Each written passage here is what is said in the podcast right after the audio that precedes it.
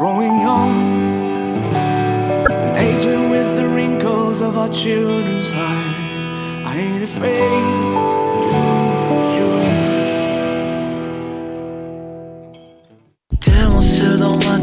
Et si la vie, c'était plus que naître et mourir lentement? Si la vie, c'était une œuvre d'art qui transcende le temps, qui transforme les êtres? Et si cette œuvre se trouvait dans une salle près de chez vous? Présenté par Québecor, le festival Vue sur la relève vous invite à découvrir les artistes émergents les plus prometteurs, dont nous, le collectif Grande Surface, du 6 au 18 mai prochain à Montréal. Billets au vuesurlarelève.com. Vous êtes invité à la première édition du marché Salada présenté par les premiers vendredis. Un rendez-vous gourmand où vous y trouverez food truck, DJ, artisans et diverses animations artistiques. Les vendredis et samedis jusqu'au 27 avril. Dans l'ancienne usine de thé Salada, au 5430 Côte de Liesse, métro de la Savane. Entrée gratuite avant 20 h.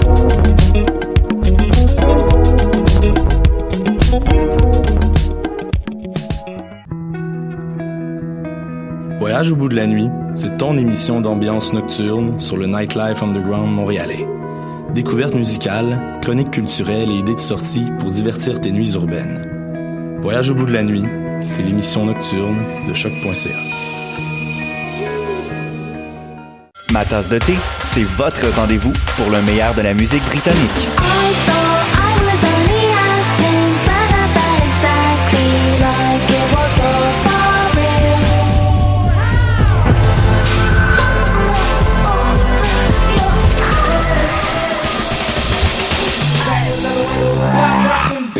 Direct tous les jeudis dès 20h ou en tout temps en podcast sur le choc.ca et sur Spotify.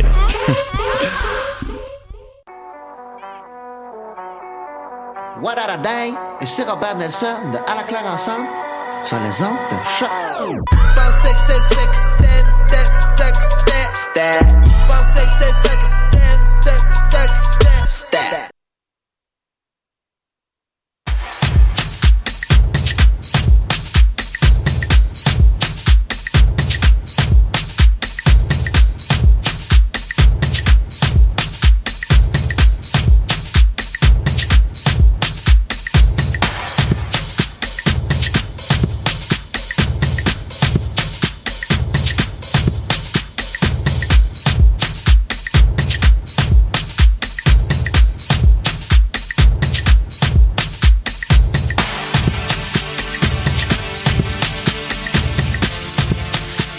Bonsoir à tous, bienvenue dans l'émission bimensuelle Cher Montréal.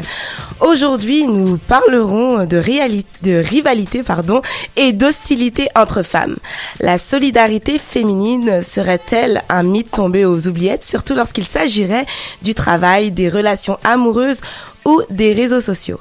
La femme est-elle un requin pour la femme au quotidien? Souvent, il est bien connu d'entendre que les femmes sont impitoyables entre elles.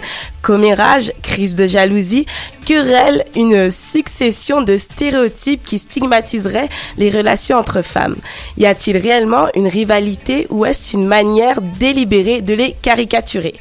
Émission sous forme de discussion non scientifique qui va regrouper différents euh, témoignages.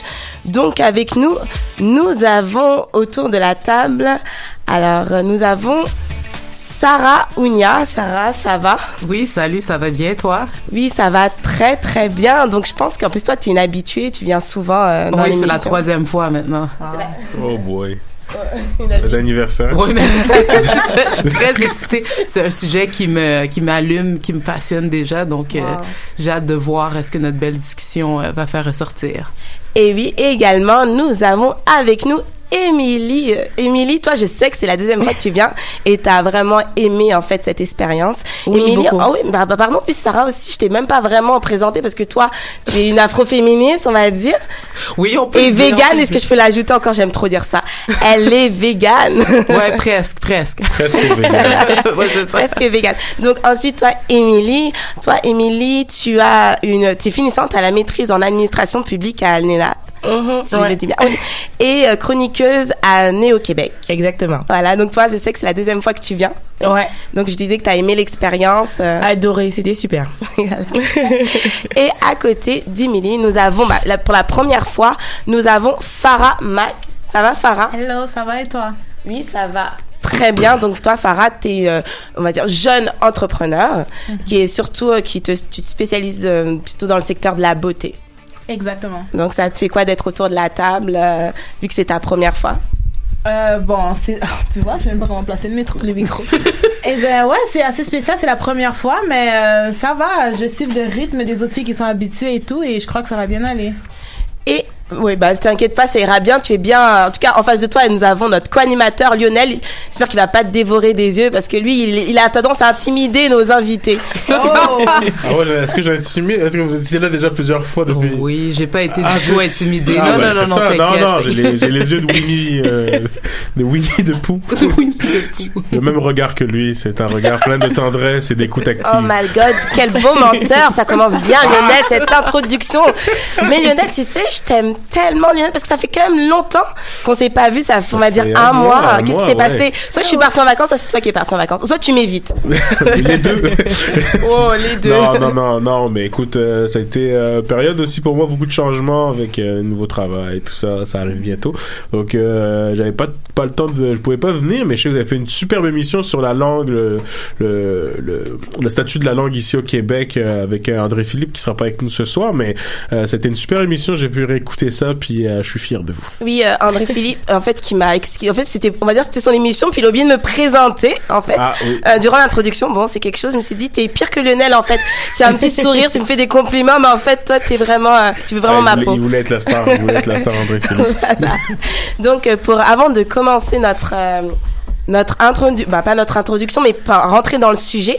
Alors, Émilie, j'ai un petit cadeau pour toi, une petite musique. Ah, pour Parce vrai? Que Émilie, oui, je surveille tes stories. avec mon casque, en fait, en gros. Il y a des cadeaux. Mais j'ai des stratégies. Avec Oui, c'est pour toi, Émilie. Donc euh, voilà, alors devine, alors c'est une musique que tu as mis, en fait que tu as mise, euh, je me rappelle sur Instagram, puis tu nous as fait une petite choré, tu nous as expliqué comment euh, on pouvait danser sur ce son. VG Dream. Ça, ça, ça fait, c'est juste que ça fait beaucoup que je fais ça, du coup. Laisse-moi chercher. Ah, tu cherches, attends, de toute façon je vais mettre, puis tu vas comprendre tout de suite, et j'ai le droit, je veux des, tes pas de danse. Ah, Burna Boy. Ah oui, alors à tu peux la présenter si tu veux, elle s'appelle comment?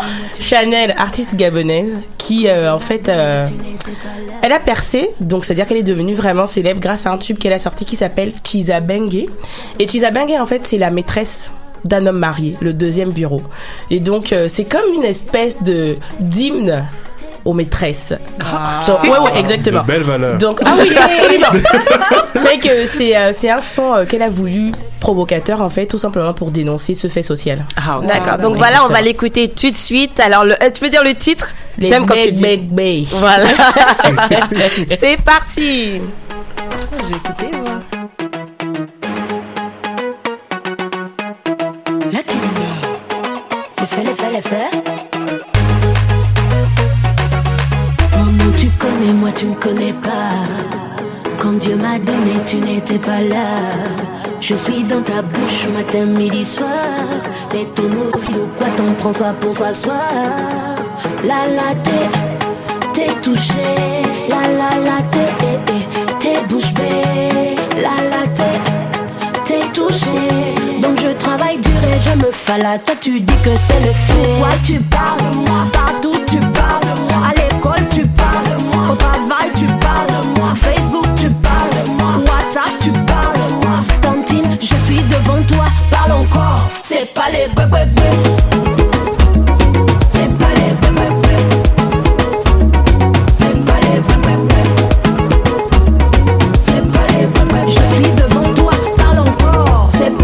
Bébés. Mmh. La sorcellerie c'est pour toi. J'ai dit la jalousie c'est pour toi. L'étoile qui brille là-bas c'est pour moi. Les billets violets là c'est pour moi tu ne dors plus la nuit. Qui t'a dit qu'on déplace un puits? Tu ne fais que critiquer tout le quartier. Tu n'as des ennuis. Depuis tu ne bosses plus. Ton nouveau boulot c'est insulter les gens. Maintenant tu ne parles plus. Répète tes commentaires là devant les gens. La la t'es, t'es touché. La la la t'es, eh, eh, t'es bouche bée. La la t'es, t'es touché. Je travaille dur et je me fais la tête Tu dis que c'est le fait. Pourquoi tu parles de moi? Partout tu parles de moi. Au travail tu parles de moi. Facebook tu parles de moi. WhatsApp tu parles de moi. Tantine, je suis devant toi. Parle encore. C'est pas les bébés.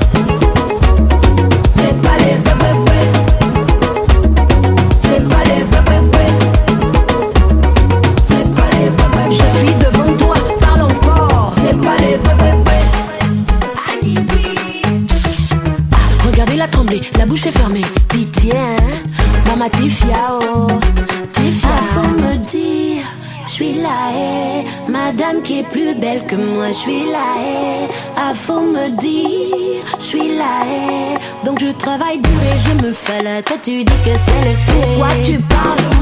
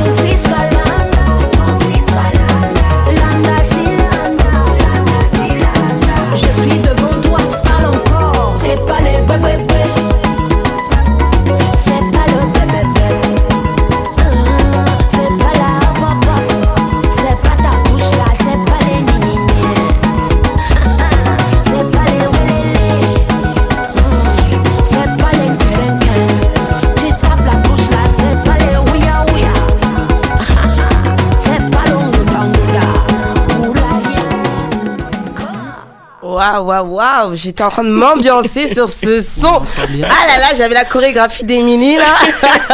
je crois que c'est le genre de son qui, qui déclenche quelque chose en moi parce que l'histoire de rivalité, on est dedans entre les femmes. Peut-être, comme je dis, peut-être une fiction ou, euh, ou réalité. Je ne sais pas, bah c'est ça, on va répondre ça en direct. Mais avant de poursuivre, j'ai vu que Lionel avait fait un déhanché. Je sais pas ce qui s'est passé? Ce son a habité Lionel. Je sais pas comment t'as vu le DHC parce qu'il était tellement discret. Non, le, le beat est bon, le beat est bon pour Ouais, vrai, bon. euh, euh, très euh, pour l'enjaillement comme diraient nos amis euh, ivoiriens. Euh, sérieusement, c'était euh, c'est un bon beat, je trouve. Euh, on a connu tellement pire dans cette émission. que- Oh my god! oh là là, oh là là, Lionel, t'as de la chance qu'on est, on est entouré, qu'on est en direct parce qu'un meurtre en direct, je crois, ça va pas me favoriser. Mais Lionel, je sais que tu as aimé parce que une personne m'avait dit que des fois tu réécoutais la playlist et tu dansais là-dessus en faisant de la cu- en cuisinant. Tes, Donc- tes- tes- tes sources, tes sources ne sont pas bonnes. N'importe quoi. Donc nous sommes dans le cœur du sujet, pas les déhanchés de Lionel, mais surtout. euh, Ça aurait, été- ça aurait été intéressant. Oui, c'est un très bon sujet. En tout cas, je sais pas si vous avez écouté, ben, les auditeurs, téléspectateurs, vous, si vous avez écouté les paroles, en fait, de cette chanson parce que cet artiste parle un peu de cette rivalité entre femmes, euh, que des femmes aussi parlent, bah, comme je parlais au début dans l'introduction, on parlait de en fait, bah, des ragots. Et, euh, en fait, le premier, la première partie, on va plutôt parler de la rivalité au travail. Est-ce qu'il y a une sorte de rivalité, une solidarité? Donc, euh, je vous laisse, bah, je lance le sujet comme ça. La première partie, est-ce que- qu'est-ce que vous en pensez? Est-ce qu'il y a une sorte de rivalité entre femmes au travail? Alors, qui veut se lancer? Bon, Émilie. C'est- toujours ça, faut toujours désigner en fait la personne.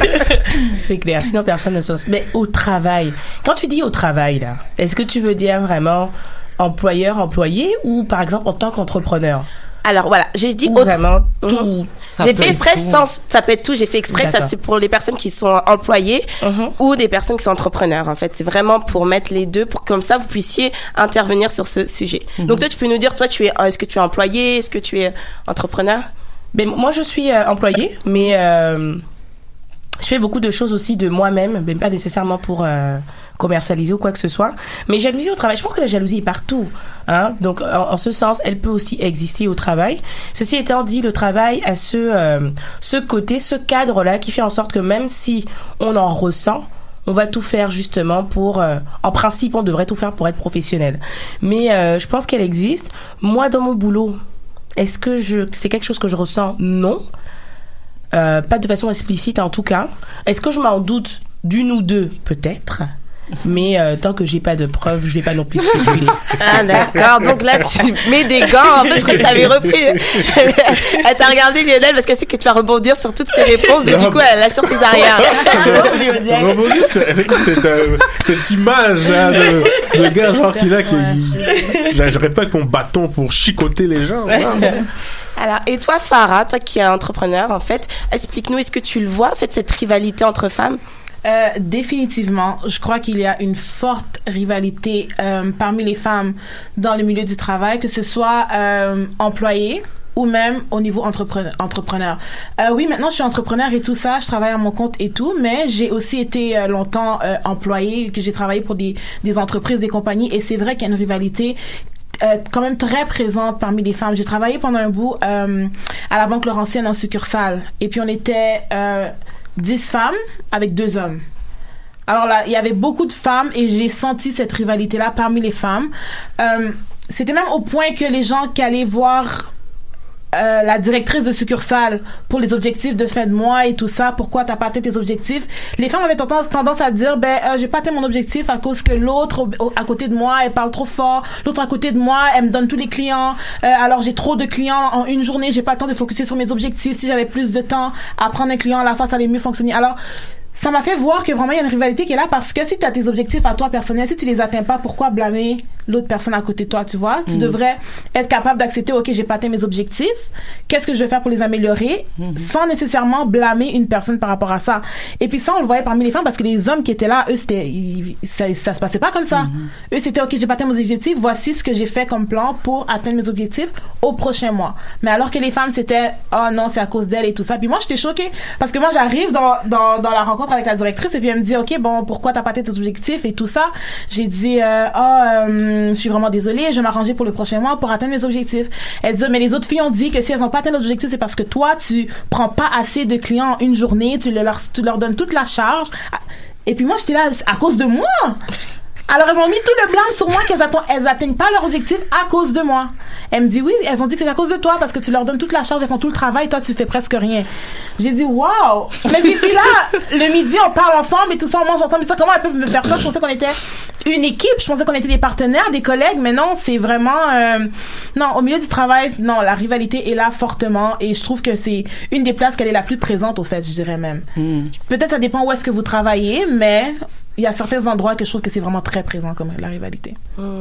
Toi, Sarah Ounia, est-ce que euh, Oui, tu ben moi, je, trouve que dans le milieu du travail, il y a définitivement des enjeux supplémentaires au niveau de les relations de pouvoir. Là, Mhm. moi, j'ai vu les deux dans mes milieux de travail, donc de la rivalité et de la solidarité. Mhm. Sauf que je crois que où est-ce que j'ai vu la solidarité, c'est quand les femmes sont assez confiantes dans leur peau, où elles sentent pas le besoin de piétiner l'autre pour se remonter. Mais j'ai aussi vécu des situations très difficiles, autant entre collègues que entre ma supérieure et moi. Euh, donc moi, je travaille dans le milieu de la relation d'aide, donc j'ai toujours été dans des milieux de travail où c'est de façon prédominante des femmes Mhm. qui travaillent là. Puis euh, dès qu'il y en a une qui sent que bon, c'est comme si tu viens pour sa position, où tu te montes affirmé, tu t'amènes des nouvelles idées, ou euh, c'est ça, ah comment ça se fait que la petite nouvelle ou la jeune euh, arrive avec tout ça, puis fait ça, puis là tout de suite tu vois qu'il y a comme des barrières, des freins. Ça se fait pas toujours de façon euh, directe. Dans mon cas, ça s'est pas fait nécessairement de façon directe, mais trouver des façons pernicieuses de venir euh, dévaloriser mon jugement ou de m'humilier devant le reste de l'équipe ou de trouver des façons d'invalider en fait ce que je faisais.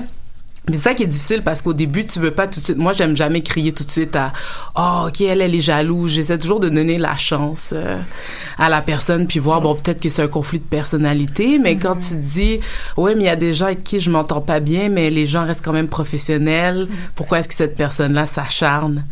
À, à, à me à minimiser euh, ma contribution euh, dans mon milieu de travail c'est là que tu te dis bon ouais ok il y a des enjeux d'insécurité ici euh.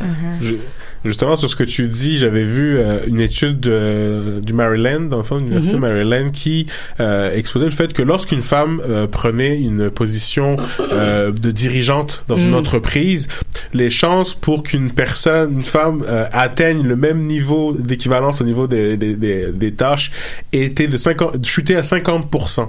Mm. Euh, il parlait euh, dans une étude dans les années 70 que le syndrome de la Queen Bee, dans le fond la reine des abeilles, pas Beyoncé. Mais mais mais mais le fait que c'est pas très différent. bien son nom, Et qu'effectivement et donc en fait le concept de la reine des abeilles qui justement dans le cadre Mhm. d'une ruche empêche toutes les nouvelles euh, petites abeilles alvéoles et autres Mhm. justement de pouvoir prendre sa position. Est-ce que justement vous partagez peut-être ce, ce, ce point de vue là Mm-hmm. Définitivement. Oui, mais je pense que il y, y a effectivement une partie de vrai parce que euh, alors la- la question est délicate dans ce sens que la question à se poser c'est est-ce que l'enjeu se pose au niveau des jeux de pouvoir comme justement euh, elle disait tout de suite ou alors c'est vraiment parce que je suis une femme? C'est pour ça pour ça que c'est assez délicat mais c'est vrai que euh, c'est quelque chose qu'on oublie, c'est qu'on a tendance à penser que quand on travaille dans un milieu très féminin, moi si je travaille en organisme communautaire, en relation d'aide, on a tendance à penser qu'on a une certaine sécurité en tant que femme parce qu'on est juste entre femmes. Alors que, très sur, de façon très surprenante, on peut se retrouver face à une concurrence justement entre femmes qui est encore plus rude parce qu'on est des femmes. Et à cet effet, on peut effectivement observer qu'il y a des femmes qui seront beaucoup plus à l'aise à promouvoir des hommes, des hommes que des femmes qui peut-être sont à compétences égales. hein. Je pense que oui, ça, ça a une part de vérité. Mhm. Puis la, la question que tu poses, est-ce que c'est le fait d'être femme ou les enjeux de pouvoir? Oui. Je crois qu'il y a une part que ça appartient au fait d'être femme, de comment on a été socialisé Ouais. en tant que femme, Mhm. pas par notre Mhm. sexe, là, mais comment on a été socialisé parce que j'ai travaillé avec des hommes qui ont été mes supérieurs ou même des collègues et je n'ai, de mon expérience personnelle, je n'ai jamais eu de problème à ce niveau-là. Il y avait Mhm. aucun problème à me valider ou à, ou à faire quoi que ce soit. Je dis pas, c'est sûr qu'il y a des, des endroits ou des milieux où les hommes vont avoir des, euh, agir sexistes envers les femmes puis des choses comme ça, mais je parle au niveau de se sentir menacé. Ça Mhm. arrivera pas parce qu'ils sont déjà très sécures dans le fait qu'ils sont hommes. Ils ont rien à prouver par rapport à, à une femme, alors que la femme, elle, elle est toujours en position, ou toujours, certaines femmes se sentent tellement en position d'insécurité que si elles voient une avoir du succès dans ce qu'elle fait, c'est comme si ça venait valider son propre succès. Mhm. Donc, euh, je pense qu'il y a vraiment quelque chose au niveau de la socialisation euh, des femmes et euh, comment est-ce qu'on essaie de faire sa place dans la société qui, de- Mhm. qui est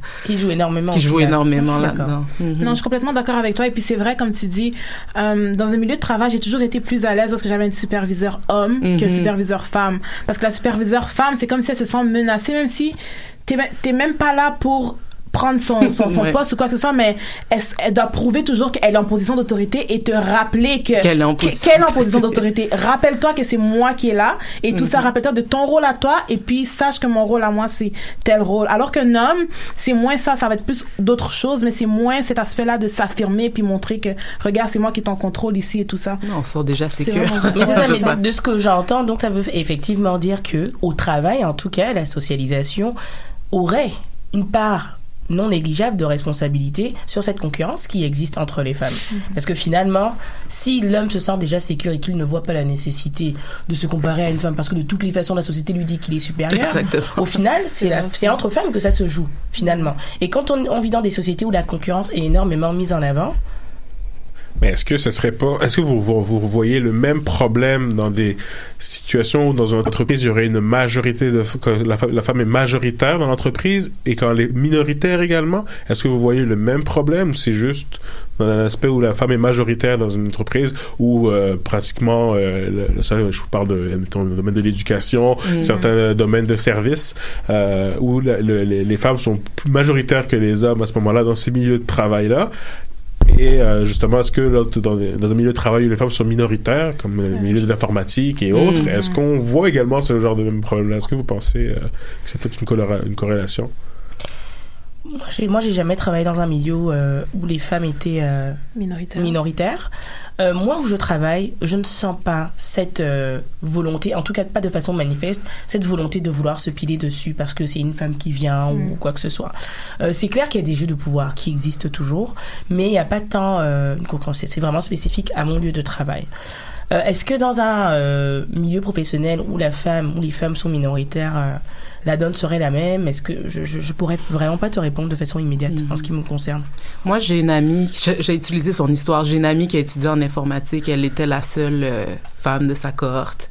Euh, puis ça a été très difficile pour elle. Ben, c'était au niveau des études, là, pas du milieu du travail, mais parce que tu deviens justement, là, c'est c'est des enjeux plutôt euh, de relations homme-femme qui viennent entrer là-dedans. Là, c'est euh, ok, elle est la seule femme, elle se fait convoiter. Tu sais, C'est comme ok, il y a d'autres choses qui se passent qui font en sorte que encore une fois, elle se fait réduire et dévaloriser d'autres façons. C'est plutôt euh, ce qu'elle ce qu'elle représente plutôt que ses compétences qui viennent de l'avant. Donc, je pense qu'il y a comme d'autres enjeux, mais au final, la femme doit encore se prouver. Je pense que dans toute situation, il faut qu'elle se prouve, puis qu'elle essaie de faire sa place, de s'affirmer, de trouver. Mais là, on parle plus de, de là, la femme essaie juste de se rendre euh, visible parmi Mm. une majorité qui. Qui n'a pas, qui n'a pas à faire ses Ouais. preuves. C'est ça.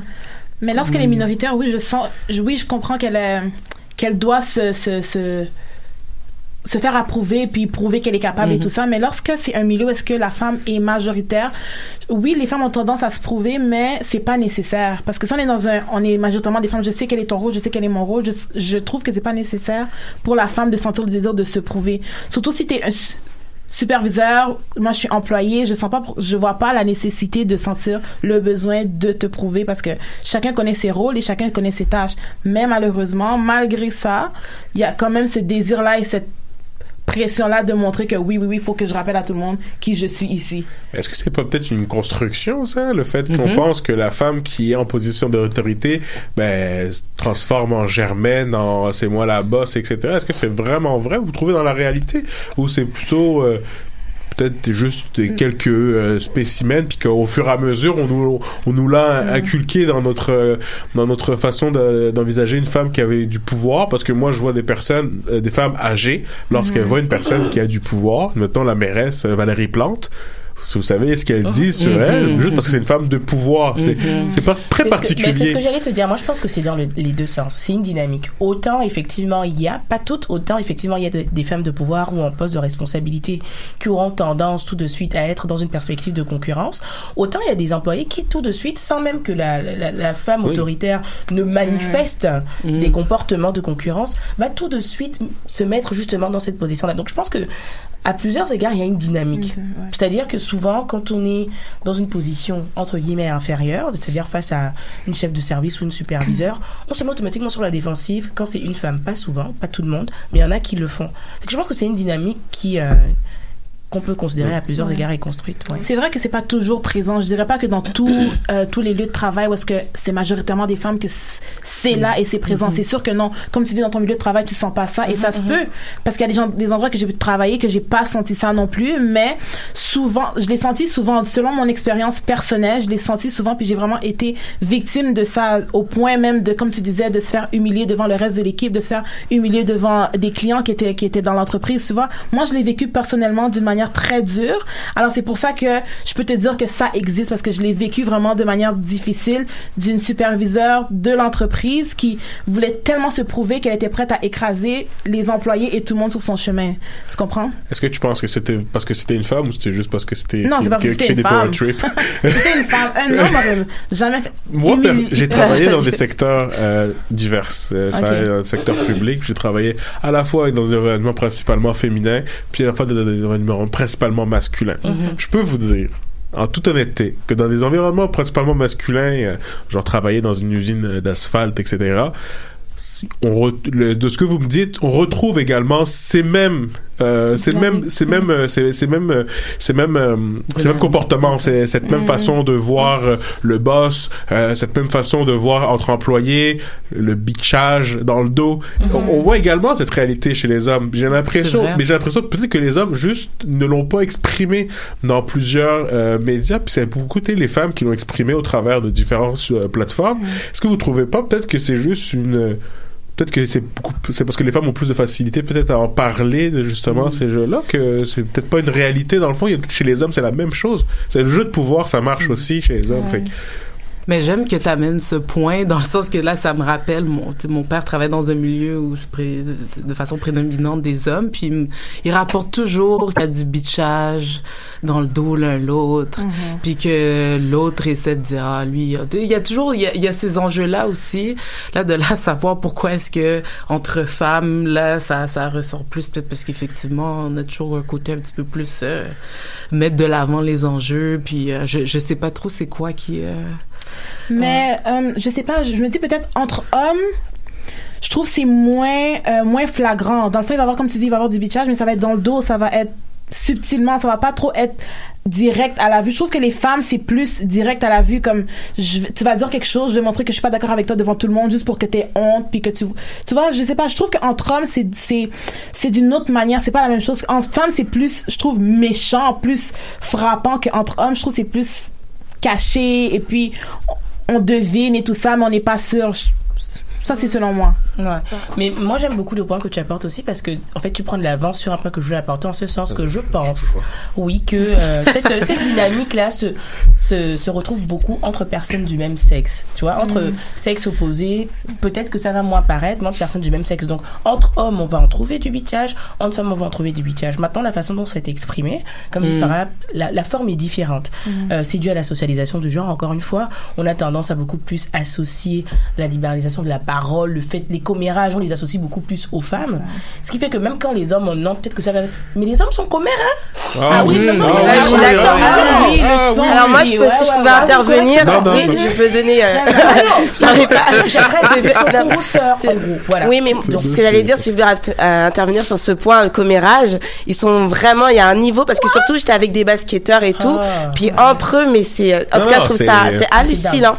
Euh, quand, ouais, le débit de parole, en fait, entre eux même se lancent, raconter l'histoire des autres et tout, mais ils le font super bien. Mais peut-être, comme dit Farah, je pense que les femmes ont une tendance aussi à montrer qu'elles sont pas forcément d'accord. C'est comme si aussi, aussi dans une- optique aussi peut-être de, pas de démolir la personne devant tout le monde, mais plutôt d'humilier, une Mhm. sorte Mhm. d'humiliation que euh, ça, ça, on va dire, ça mène un peu de piment à la sauce. Je sais pas si tout le monde est d'accord avec moi. Ouais, d'accord, complètement d'accord.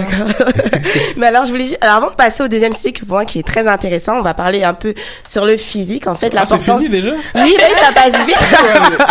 J'a- j'a- J'avais j'avais quelque chose à Ah, mais- dire. ah, bah, ok, Lionel, Non, je te c'est laisse, mais- Non, mais vas-y, non, mais- non, mais dis- dis-nous, Je, je m'en dis-nous. sou- non, je m'en souviens même plus maintenant. C'était, euh, c'était, non, c'était juste dans le fond, euh, euh, rapidement, dans le, euh, j'ai remarqué c'est également que dans les milieux qui étaient, admettons, à 90% et plus euh, féminins, Mhm. on avait toujours le discours de dire qu'il faudrait plus d'hommes dans Mhm. notre Mhm. équipe. Mhm. Et je n'ai pas l'impression que ce discours se tient à l'inverse. Euh, est-ce que vous, est-ce que, est-ce que, je- est-ce que je me fais une idée ou est-ce que vous Non, le remarquez vrai. aussi? Je, je suis d'accord. Ouais, mais Ouais, c'est- non, c'est socialisation. so-. Euh, moi, je, je, je suis, je suis bien désolée parce que je vais te dire, les premières, les premières personnes, enfin, d'où sort ma statistique, j'ai l'impression que les premières personnes qui ont tendance à s'opposer, par exemple, au caractère féministe ou au fait qu'on soit dans un environnement exclusivement féminin, ce sont des femmes avant les hommes. On, on a tendance à oublier ça. hein. Donc, moi, je suis pas étonnée. Hein. C'est, mais c'est, c'est lié vraiment à la socialisation, au fait que même nous, en tant que femmes, on a du mal à accepter qu'on soit exclusivement entre nous. Ouais. C'est bon, c'était juste, bon, Lionel, c'est bon, juste t'as appris, euh, ouais, voilà. c'est bon. Ah là là, Lionel qui s'impose. Mais pour une fois, il est entouré de femmes, c'est pour ça que je te laisse t'imposer comme J'ai déjà été entouré de femmes la dernière fois le sujet sur le féminisme. euh, Je sais, puis on t'a bien remis à ta place, surtout sur le fait que tu coupais la parole, qu'il me coupait la... enfin une personne qui était d'accord avec moi. ouais, moi, j'étais en profond désaccord avec ça, mais c'est cultu- culturellement différent. D'accord. Donc on va mettre un son, Lionel. Je te laisse le dire en anglais parce que le titre est en anglais, Ah, donc ça te fera une choix. Donc là, en fait, moi je dis l'artiste, elle s'appelle V-Rose. C'est Girl, what you looking at? Voilà, donc euh, qui va faire une transition avec le prochain.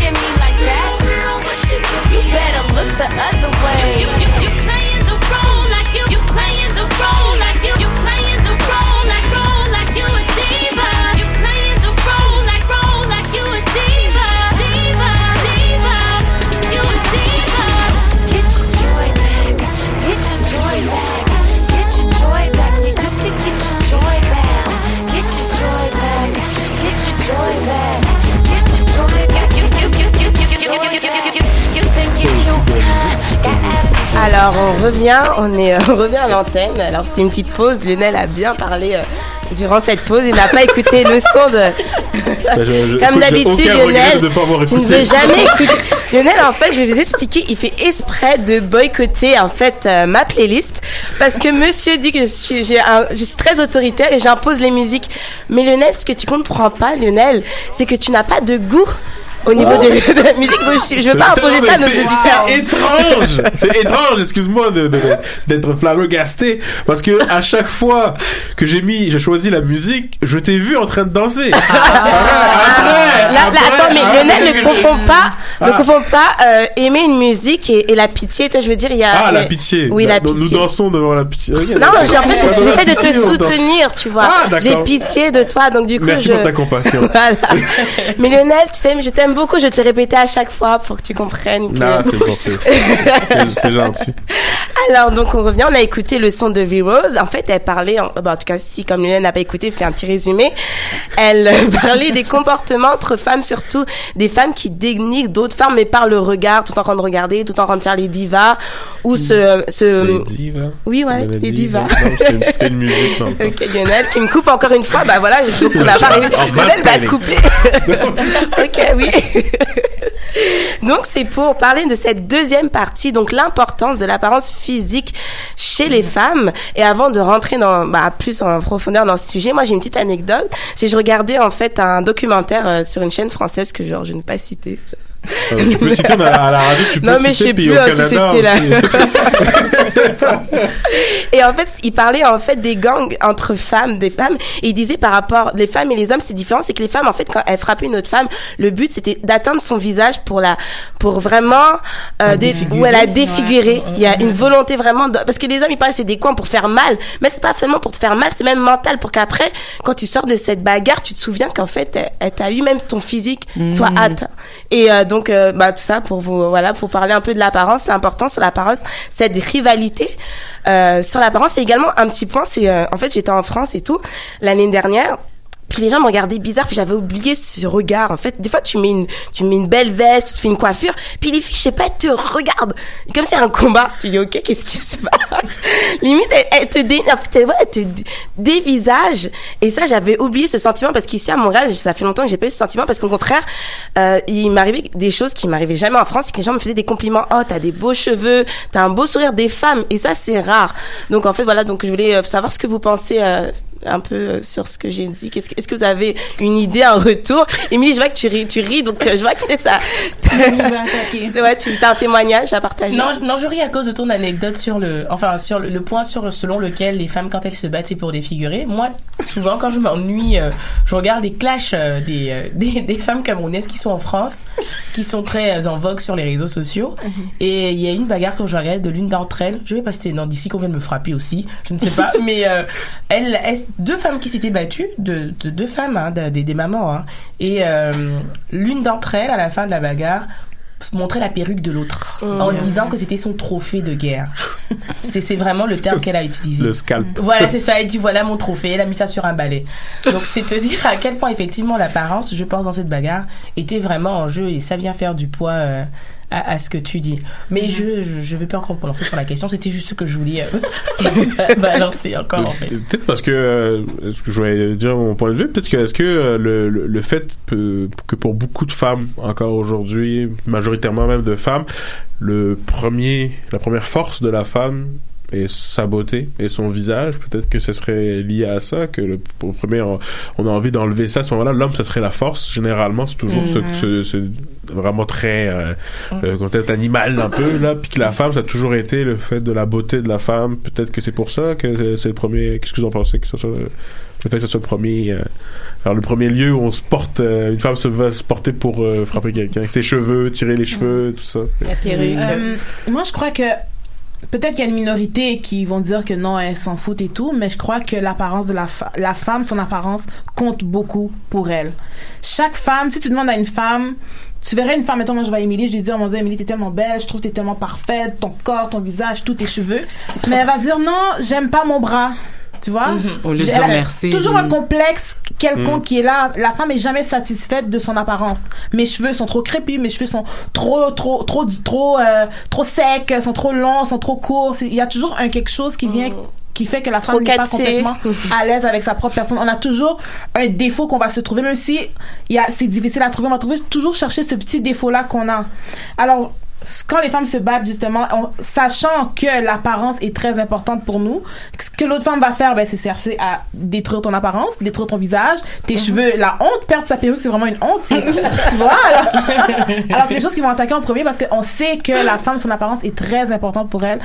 Contrairement à un homme que si tu le frappes, ça va pas trop le déranger que t'attaques son Au contraire, c'est même un, un trophée. Exactement. Ouais, Alors que la femme, non, c'est comme, elle va se regarder pendant une semaine, chercher à cacher, mettre des lunettes et tout ça. Parce que son apparence est très importante pour elle. Je crois que ça, Sarah Ollier, tu. Ah oui, non, je sais, je reste silencieuse parce que c'est un sujet que, qui, qui me, tou- peut pas- qui me touche tellement personnellement que je veux dire, je suis tout à fait d'accord avec les points que vous amenez. Je pense que je peux pas parler au nom de toutes les femmes, mais moi, je sais à quel point euh, les standards de beauté, tout ça, à quel point ça m'a tellement affecté depuis Mhm. un très jeune âge. Puis comment ça continue de m'affecter de différentes façons. Puis je crois que c'est ça. Il y a, il y a comme j'ai associé beaucoup ma confiance à la. je- en fait, je ne croyais pas que je le faisais. J'essayais de me valoriser par les compétences et tout ça, exceller.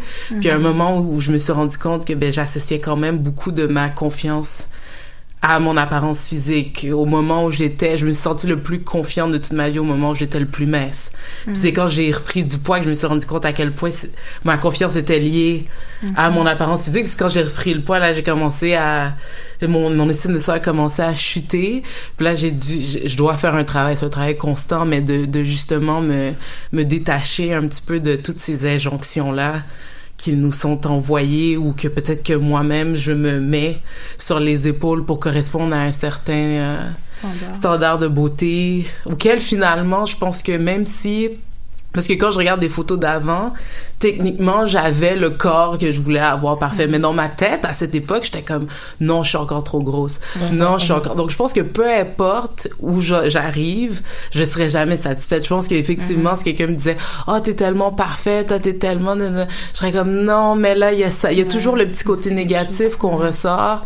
Puis, euh, puis ça fait mal. Parce que je veux dire, quand j'entends quelqu'un d'autre se dénigrer, je suis toujours la première à dire, mais de quoi tu parles? Ouais. T'es tellement belle, puis c'est quoi ton problème? Puis Puis, puis après ça, quand tu te rends compte que tu te fais la, les mêmes commentaires envers toi-même, tu te dis, c'est tellement triste qu'on on porte autant d'insécurité puis qu'on soit pas capable de trouver euh, l'appel. à non, c'est ça que c'est important pour moi d'en parler aussi beaucoup puis d'ouvrir la discussion là-dessus parce que j'aime, je veux pas que que des jeunes filles ou même des femmes parce que c'est pas juste un problème de jeunes filles.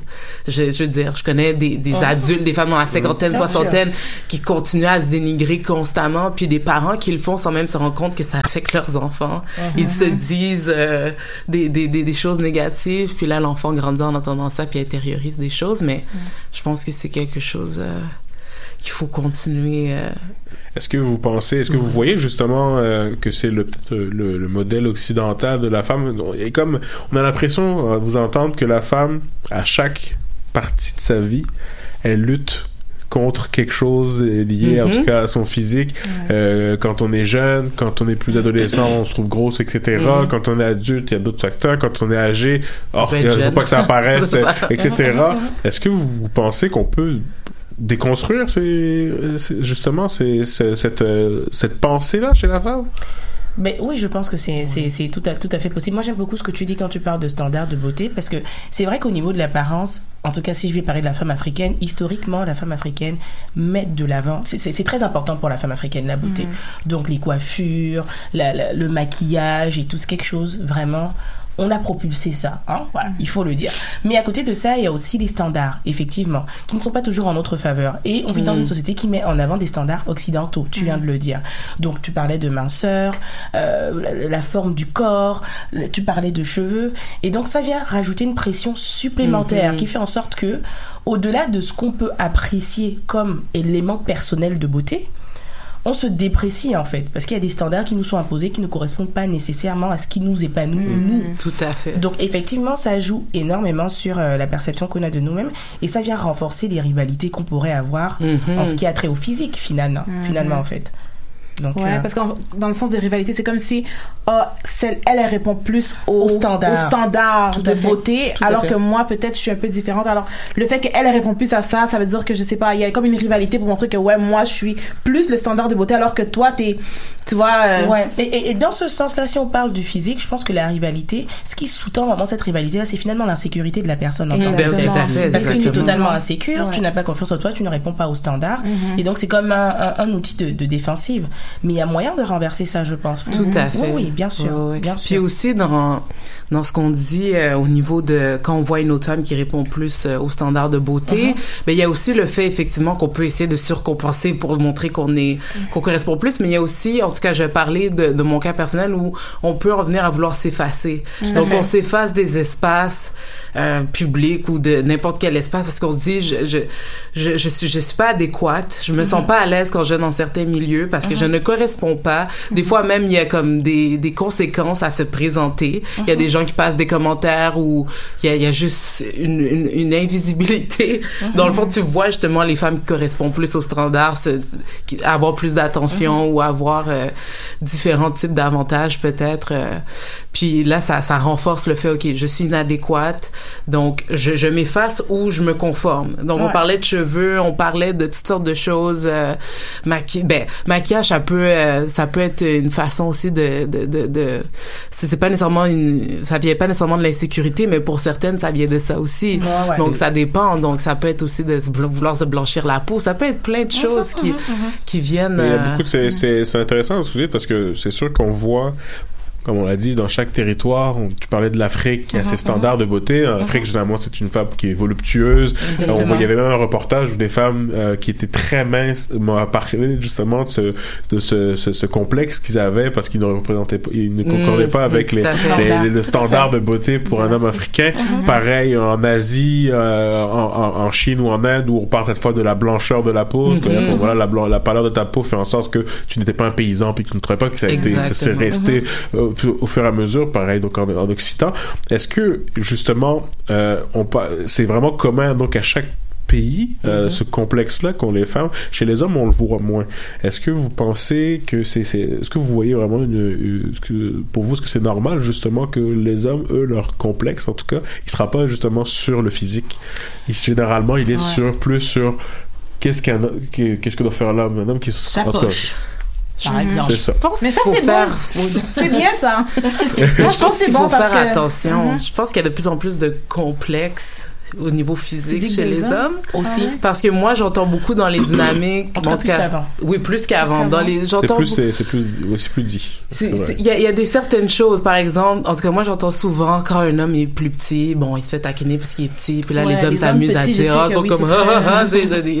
ils vont Ouais. faire, des blagues aux dépens de sa grandeur. Où on parlait de force, justement l'homme qui est plus petit va essayer de compenser en ayant plus de muscles, souvent en essayant de, il y a toujours une façon d'essayer de montrer que il y a des choses qui sont associées à euh, l'homme c'est la question du statut social mais une- des choses physiques qui sont associées à ça la, la grandeur euh, il y a ça- il y a certaines choses de Mhm. comment euh, a- donc je, je crois que de plus moi en fait j'entends de plus en plus des hommes nommer des insécurités sans même qu'ils s'en rendent compte mais Mhm. physiques là puis là ils se disent oh non mais je suis pas assez euh.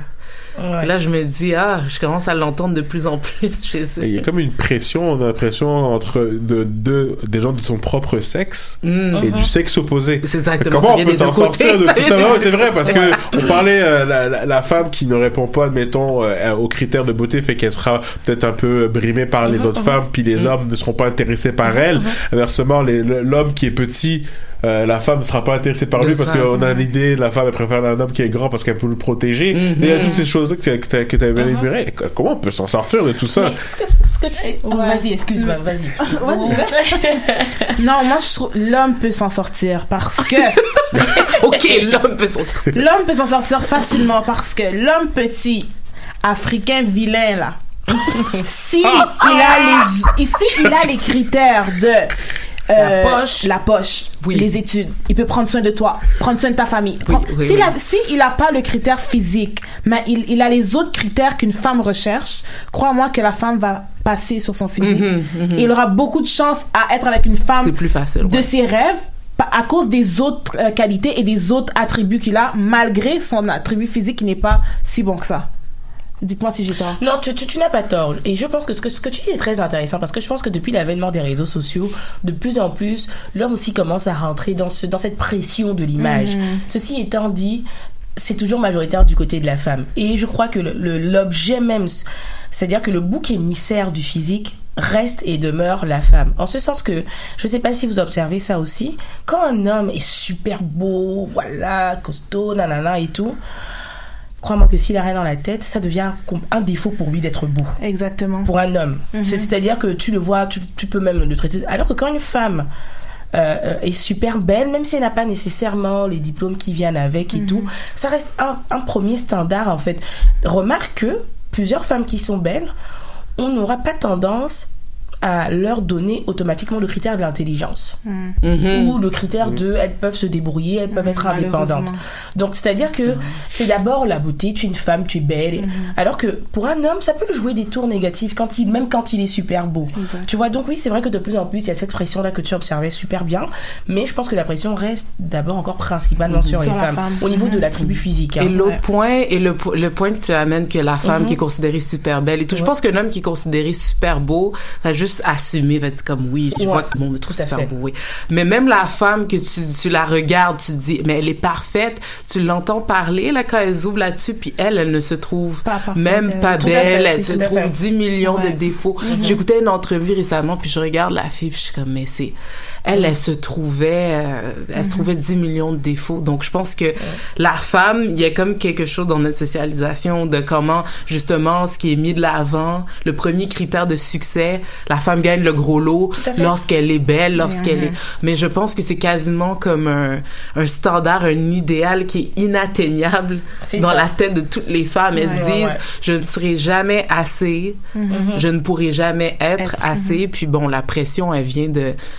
elle, vient, partout. elle vient de partout, c'est ça, je sais. Mais je crois que ça peut être, on peut déconstruire. On Ah peut non, tout à ah fait non, déconstruire. absolument, euh, je pense qu'il y a des mouvements là qui se montrent de plus en plus euh, Mhm.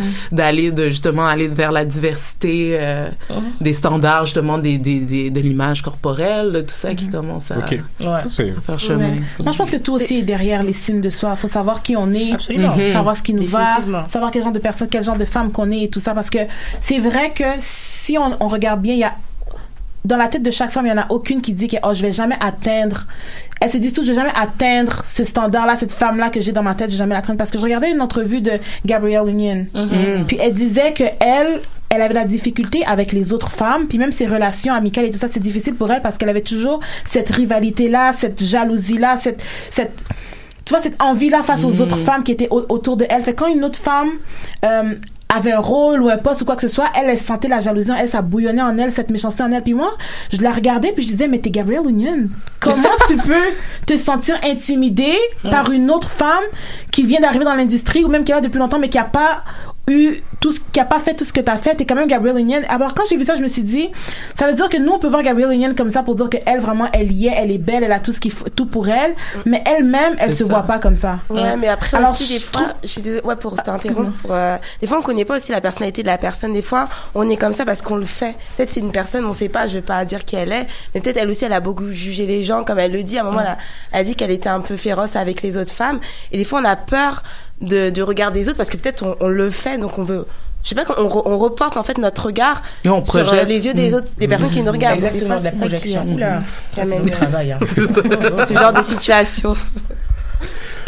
Oui, et aussi un point, également- oui. il y en a qui me regardent. Ah oui, t'avais un c'est qu'il y a un autre sujet que j'aimerais rebondir sur ce que vous parlez de- des critères de beauté, des standards, la beauté d'une femme, la beauté d'un homme, je veux dire euh, comment ils se sentent. Parce que j'ai vu qu'il y a des concours de beauté pour les femmes, mais aussi des Mhm. concours de beauté pour les hommes. Et euh, toi, en fait, Émilie, qui a qui fait partie du comité, c'est ça, Miss Afrique Montréal.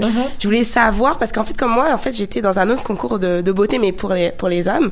Et on me disait que ah c'était bon enfant, les gars entre eux, ils s'entendaient bien, c'était des potes, des frères et tout. Et je voulais savoir au niveau des filles, c'était comment? Parce qu'il y a, un st- il y a- on entend souvent que des filles, c'est comme en fait un, un ouais un champ de guerre. En fait, elles se s'entretuent au lieu de se peut-être se soutenir. Après, je sais pas, je pas, j'étais pas là, je suis pas dans les coulisses. loges. Donc, Émilie, est-ce que Ouais. tu peux rebondir rebondir là-dessus? J'aimerais que tu partages en fait euh, bah, ton point de vue. Alors, effectivement, je suis dans le comité Miss Afrique Montréal et de ce que je pourrais euh, te dire par rapport à mon observation, parce que avant d'être dans le comité, j'ai participé à Miss Afrique Montréal en 2016 en tant que candidate et euh, franchement, à mon, à mon agréable surprise, il y avait personne qui se tuait ou quoi. il est clair que c'est arrivé qu'il y ait des désaccords. Hein. Mon année, il y a eu des désaccords et tout, mais de façon globale, il y a eu une, il y a eu une belle harmonie. Et je me rappelle, on a participé à la simulation euh, de l'Union africaine avec euh, des étudiants de l'UDM. Ils étaient surpris de voir autant de filles bien s'entendre, bien discuter et tout. Après, c'est peut-être parce que Concours Miss Afrique Montréal est spécifique en ce sens qu'il ne met pas l'accent sur la beauté, mais beaucoup plus sur l'aspect culturel. Le Concours Miss Afrique Montréal vise en fait à valoriser la culture de ton pays, tes traditions et tout à travers euh, plusieurs thèmes. Donc oui, ok, mais c'est pas un concours de beauté proprement dit. C'est un concours culturel et de personnalité. Est-ce que dans un concours classique de beauté, la dynamique aurait été la même? Je crois pas. Bye-bye. En fait, ton intervention, ça a dit un peu long parce que comme tu dis que c'était pas un concours de beauté, donc tout s'est bien passé, on est, on est amis et tout, donc ça veut dire que si Mhm. c'est sur l'apparence, c'est mettons, c'est fini, on sort les armes et tout, c'est plus les câlins. C'est ça que tu essayes de nous dire. Mais hein en fait, je me demande, est-ce que peut-être que si la, le- la pression aurait été beaucoup plus sur le physique, parce que nous, la pression à Miss Afrique Montréal, et, et ensuite, j'ai, euh, on a fait Miss Afrique Montréal l'année d'après, 2017. Là, j'étais déjà dans le comité. C'est arrivé qu'il y ait des petits désaccords, mais les filles étaient plus en désaccord avec le comité. Donc, on a réglé ça. C'était pas, c'était pas, c'était pas entre elles. Au contraire, elles se sont liguées pour exprimer leur mécontentement. Et puis, on a réglé ça entre nous. Mais euh, je me dis peut-être que si la pression aurait été beaucoup plus sur le physique de chacune d'entre elles, peut-être que ça aurait changé la donne. Parce qu'à partir du moment où vous êtes dans un concours et que le concours est basé sur comment est-ce qu'on se présente physiquement, sur, c'est clair que ça, ça, ça rajoute un degré d'insécurité qui peut entraîner des rivalités par la suite, je pense. Ouais, j'ai j'ai une question à travers ça. Ton sourire. là. Non, il est comme ça. Oh, non! La pertinence d'avoir encore des concours de beauté. Mhm. Est-ce que vraiment, on, on, on, on- justement, on n'accentue pas encore cette problématique là qu'on a, évoquée justement sur cette euh, se dire qu'on répond pas à tel critère, etc. Déjà, de, serait-ce que pour cl- classifier dans le fond déjà des individus en disant que de tel à tel c'est les plus beaux, puis ensuite de tel à tel lui il est plus beau que les gens qui sont déjà les plus beaux, puis qu'on on rentre pas là-dedans. Est-ce que ça contribue pas justement? Est-ce qu'on doit encore doit encore contribuer justement à, à faire euh, continuer ces concours? Je veux juste savoir votre point de vue Non, là-dessus. définitivement, je trouve que vraiment ça accentue cette problématique. Je trouve que euh, c'est pas nécessaire. je trouve qu'on devrait arrêter ces, les concours de beauté parce que à moins qu'on fasse comme tu vois euh, euh, Miss Afrique, c'est ouais. ça que c'est culturel et tout ça. Oui, ça c'est différent, c'est d'autres critères qui sont là. Mais les, les euh, concours de beauté où est-ce que c'est complètement basé sur le physique, je trouve que c'est pas nécessaire parce que la beauté est relative. Alors, en faisant ça, c'est comme si on montre ok que voilà le critère de beauté et tout ça, voilà le standard de beauté. Si tu ressembles pas à ça, tu pourras jamais te présenter à ce type de concours-là. T'es disqualifié directement. Moi, je trouve que ça, ça vraiment, ça accentue la problématique et je trouve que c'est vraiment pas nécessaire. C'est pas une bonne idée de faire ça. On devrait arrêter. Abolir tous les concours de Je pense que- je pense que. Moi, je me pose juste la question parce que quand tu parles euh, de Miss Afrique Montréal, Montréal, c'est ouais. ça. euh, on parle de bon, je- est-ce que c'est quelqu'un qui gagne un prix à la fin, une Mhm. personne comme ok. Mais je me dis encore, est-ce que là aussi de classifier des gens selon leur culture, leur personnalité, ça peut pas être invalidant aussi? Je- mais en fait, mais je me Est-ce pose que- la que- question. est-ce que- Dans le fond, la- la- la Je me question c'est est-ce que Miss. Miss Afrique Montréal, Non, non, c'est pas ça la le question. concours de la meilleure, de la meilleure culture. Non, non, Ah, non, non, et de la personnalité et non, de la non. personne. Non, mais en fait, ce que je me demande, question c'est est est-ce qu'on peut classifier, est-ce qu'on devrait classer, l'être humain va toujours le faire, puis je me demande, en fait, que- où est-ce qu'on trace la ligne entre ce qui est correct comme concours et ce qui n'est pas Tout à fait. Non, c'est c'est une très bonne question que tu poses. Mais Mm. tu sais, Miss Afrique Montréal, pour juste parler de Miss Afrique Montréal très rapidement, Mhm. c'est que c'est pas tant euh, euh, la culture qui va plus parler au jury, c'est la, la candidate dans le spectacle qu'elle va donner qui finalement Ah, va ok, convaincre. ok, ok. Et c'est en deux phases. Il y a une phase de, de vraiment expérience avec les filles et le comité à travers. euh, donc on va noter la ponctualité des filles, le respect. Et puis à la phase spectacle. Donc c'est celle qui aura fait le spectacle, le meilleur spectacle durant toutes les étapes, qui finalement euh, Mm. va remporter le prix. Mais au-delà de l'aspect concours, c'est de découvrir cultures ok, à travers ces candidats. Ouais. Donc c'est ça. Mais après, on pourrait faire la, la même remarque au niveau de, de- du concours de beauté. Mais je pense que le concours de beauté, effectivement, une fois que tu es la reine de la beauté, et quand on regarde juste ces petites filles, c'est le rêve de plusieurs petites filles d'être Miss. Donc Mm. effectivement, quand on a une Miss, si je ne me reconnais pas en une Miss, si la Miss est toute mince, elle est a cheveux. voilà, elle, elle n'a rien à voir avec moi. Je- ça va être difficile pour moi de me considérer comme étant Mhm. reine de la beauté. Mhm. Donc effectivement, moi je trouve ça beaucoup plus superficiel. Et comme tu dis Lionel, je pense que ça renforce en fait euh, La problématique. au final la problématique euh, justement du si je me trompe, Miss Afrique, c'est comme, c'est vraiment, au fait, celle qui représente mieux la, sa culture. C'est dans le fait. spectacle que Dans tu vas faire. Mais on vient pour regarder toutes les cultures, en fait. C'est ça qui. D'ailleurs, Julie est censée Attends. participer. Euh, euh, voilà. Donc, Ah euh, c'est voilà, je l'annonce. Oh, attends, attends, attends, Je attends, Ah oui, oui, l'a Miss- Voilà. Miss Togo? Non, mais au Ghana. Non, en fait, le truc, c'est Ah, que Ghana. Ah. En plus, Ghana, on n'a encore jamais eu le Ghana. Donc, euh, Est-ce que, est-ce que vous avez des anglophones d'ailleurs? Oui. Des pays anglophones l'Afrique est anglophone. Ah, vous avez des pays maghrébins L'Afrique, c'est Oui, Maghreb mais- aussi. Ok, non, je sais, je me pose la question. Ok, mais juste pour rebondir. Après la candidature au passage, hein, d'accord Oui, alors juste pour rebondir sur cette candidature, c'est que j'avais dit à Émilie, peut-être, pourquoi pas, au début, je me suis dit, je vais peut-être essayer. ben non, c'est quoi Mais après, j'ai dit, je vais demander à, à mon entourage, Oh. tu vois. L'approbation de ses. Pour, alors, j'ai comme. euh, j'ai- j'ai- vous voyez Lionel. c'est pour des moqueries comme ça ça en que je veux pas. ça. Et du coup, c'est pour ça que j'ai dit non, je préfère laisser à d'autres. Mais aussi, j'allais dire, euh, on parlait de, de culture et tout, mais je comprends jamais ce passage au maillot de bain, tu vois. Mhm, ça, ça aussi, je comprends pas. C'est qu'en fait, on- finalement, il y a l'apparence qu'on met en avant. Oui, non, c'est ça. Je pense que, veut, veut pas, on est pris dans, ce, dans cette réalité-là que la femme, on l'associe encore et toujours à l'aspect esthétique, à l'aspect physique. Mais le défi du concours, c'est de toujours justement surpasser cet aspect-là et de mettre en avant la culture. Donc, en ce sens, il y a un petit côté marketing qui fait que quand le public sait qu'il y aura un passage en maillot de bain, ils seront là. Il y a, il y a l'aspect marketing Bah, qui ils est ont là, qu'à aller à la plage. qu'il ne faut pas nier. Ah non, vois. mais non, là, ils ça, ils mais ont un ce n'est droit pas de le- plus belle.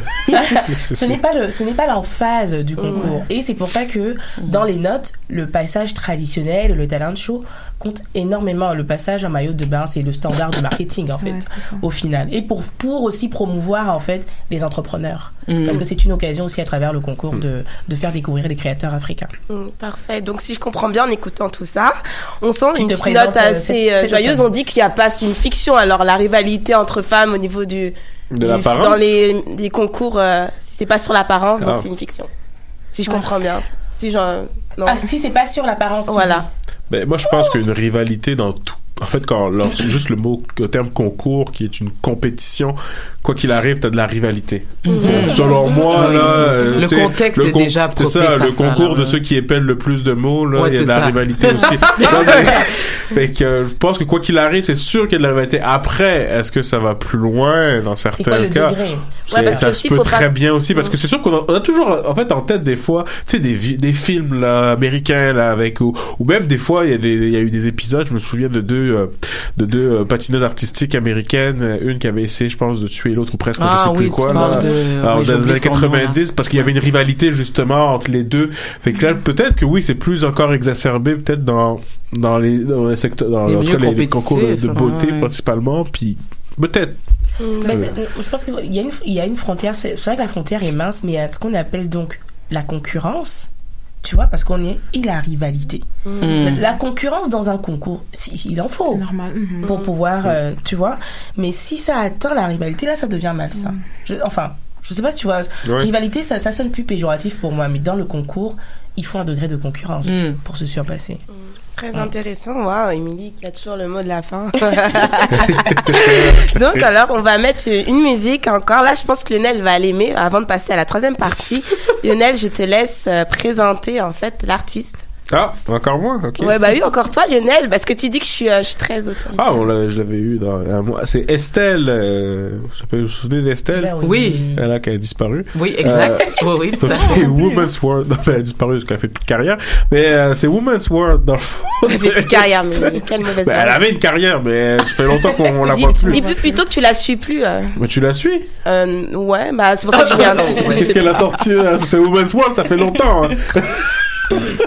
Bref, Lionel, merci pour cette présentation. J'aurais dû, comme tu dis, t'écouter et présenter l'artiste moi-même. Donc tout de suite, on s'écoute Estelle, Woman World. Tout ça pour que sa carrière.